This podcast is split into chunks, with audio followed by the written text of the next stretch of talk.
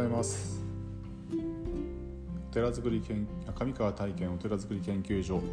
第200回目の放送です。今日は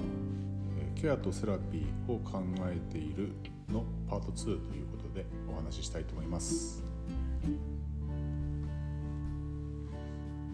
まあ、記念すべき200回なんですけども、まあ、特別何がするわけではなく通常通りの放送でいきたいと思います。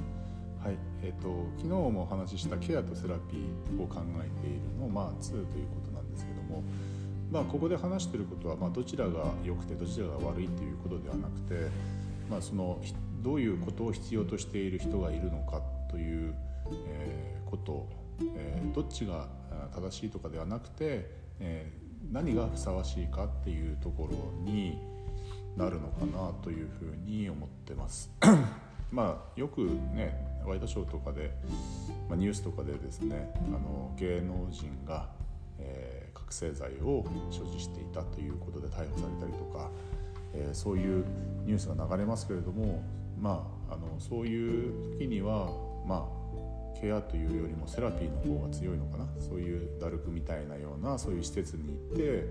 えー、そのまあ周りをがサポートしてあげながら本人がそういうところの薬物の依存から、まあ、抜け出すための、まあ、これはもうセラピーの方の意味合いが強い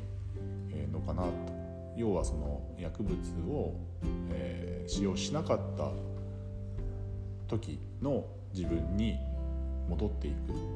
えー、なぜして薬物を使ってしまったのか、えー、なぜそれを依存してしまったのかそこから抜け出すためにはどういう、あのステップが必要なのかということでケア要素ももちろん入ってるんだけども割合的にはセラピー要素の方が強いのかなというふうに考えてるんですよね。で、えっ、とケアとセラピーまあそのセラピーというとどうしてもそのプログラム的なものになっていってそこにはまああのこうなる、まあ、ゴールがあるんですよねゴール。でゴールがあるっていうことはステップがあるっていうことですよね。でそのステップを一個ずつクリアしていくとゴールに近づいていって、えーと、そのあるべき姿になるというのが、まあ、セラピー、まあ、昨日もお話ししましたけどもそういう、えー、立ち位置ポジションなんですよね。でケアとなるとその本人からこう立ち上がってくるものを、まあうん、フォローするというかサポートするというか何ていうか見まあ、寄り添うという形が日本語では一番近いのかなというふうに思うんですけども。でここで、あのー、気をつけなければいけないのはケアをしているケアの方を志しているんだけれどもそれが、えっ、とそのえっ、と何て言うかな。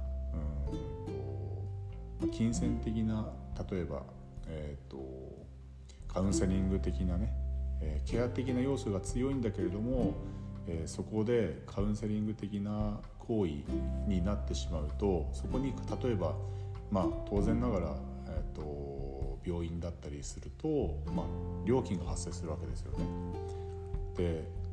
料金が発生するっていうことは受ける人の気持ちを考えると何らかの成果が欲しくなるわけですよね。要はその受ける前と受けた後に何かこうえーと、状況が変わっているということをこう何というのかなこう欲求しがちになってしまうのではないかなと思ってるんですね。えー、欲求しがちって何かっていうと お金を払ってるんだから、えー、良くなって当たり前みたいな感覚もあるんですよねた多分たと例えばですね。でそれを、えーと、セラピー、まあ、ケアをする側の立ち位置になってくると、えー、今度どういう気持ちが発生するかというとその受ける側がそういうことを欲求していることに応えようとしてしまった時にそのうんとケアをケア的な、えー、とことをこう思っているんだけれどもその相手の欲求に応えようとするした時にはセラピー要素が強くなってしまって何らかの変化を求めてしまうという、えーと、落とし穴にはまってしまうですね。でそうなってくると,、うん、とお金をもらっているんだから預かっているんだから、えー、こうしていこうこうしようしなければ、まあ、その変化をさせなければという、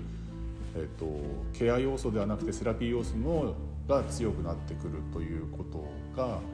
なんかちょっとずつ分かってきたんですね。でこれは何を言ってるかっていうとそのペット供養の時にペット供養ということをすることによって、えー、喪失感を持っている飼い主さんに対してその喪失感を、まあ、ケアしようというふうな思いであの開催をしてもそこに例えばなんだろうなうんとお布施的な、えー、形とか料金の設定とかをえー、まあ前面に出てしまうとうんとセラピー的なあのことを思考してしまう、まあ、これさこれは昨日も話したんですけども思考してしまっているというところにちょっと落とし穴があるっていうことをあのにちょっとこうちょっとずつこう気づいてきたんですよね。でこの辺りはどうしていったらいいのかなっていうのは課題としてあるんですけども本来的にはですねお寺というのはお布施をいただいて、えー、うんまあそのうんとお寺のこう活動を維持していくという形になっているんですけどもなんかそこの中で例えばお布施という概念ってなかなか今の現代ではあの、難しいというかねあの、うん、心理的に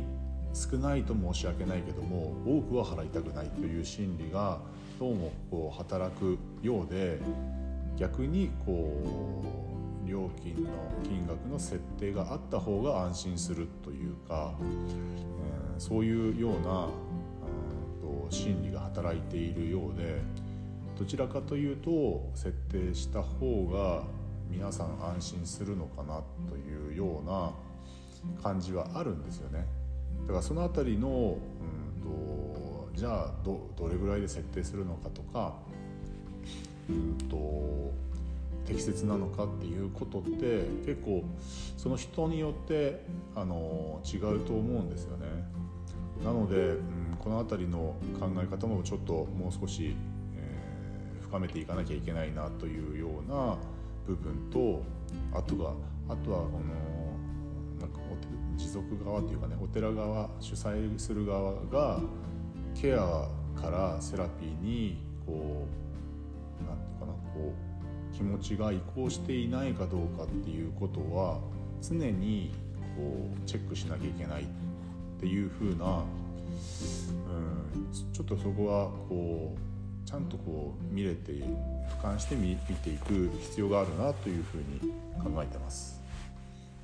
まあ最初に言った通りどちらが良いとかどちらが悪いとかっていう話ではなくてどちらが適切なのかっていうことを考えた時に、えー、お寺というのはやはりケア的なこう、相手の気持ちに寄り添いながら相手の気持ちが立ち上がってくるのをそばでこう見守るというような